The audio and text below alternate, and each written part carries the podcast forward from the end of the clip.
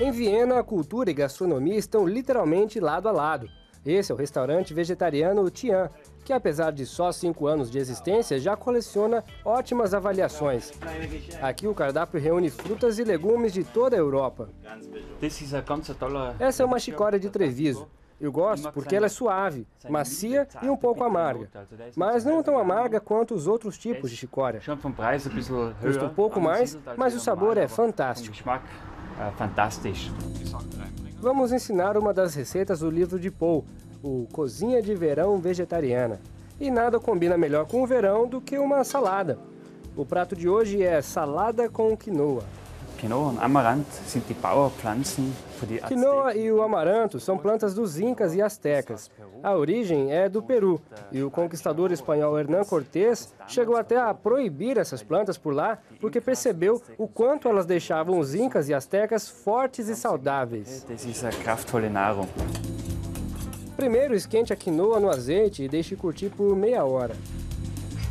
Em seguida, corte a manga. Um truque simples para tirar a casca da manga é usar a borda de um vidro. Então, finalmente, a chicória.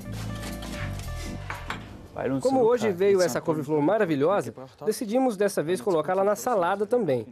Para preparar a chicória, é só passar na frigideira com um pouco de vinagre.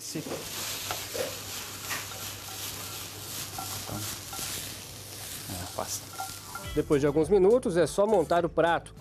Salada de quinoa com manga, chicória, couve-flor e queijo de cabra.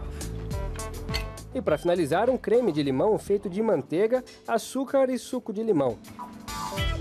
Simples, não? Pois é, mas essa é uma receita para quem está começando a se aventurar na cozinha, porque o cardápio mesmo do restaurante é bem mais complexo. E se engana quem pensa que o público do restaurante é limitado àqueles que não comem carne. Muitos dos clientes do Tian não são vegetarianos.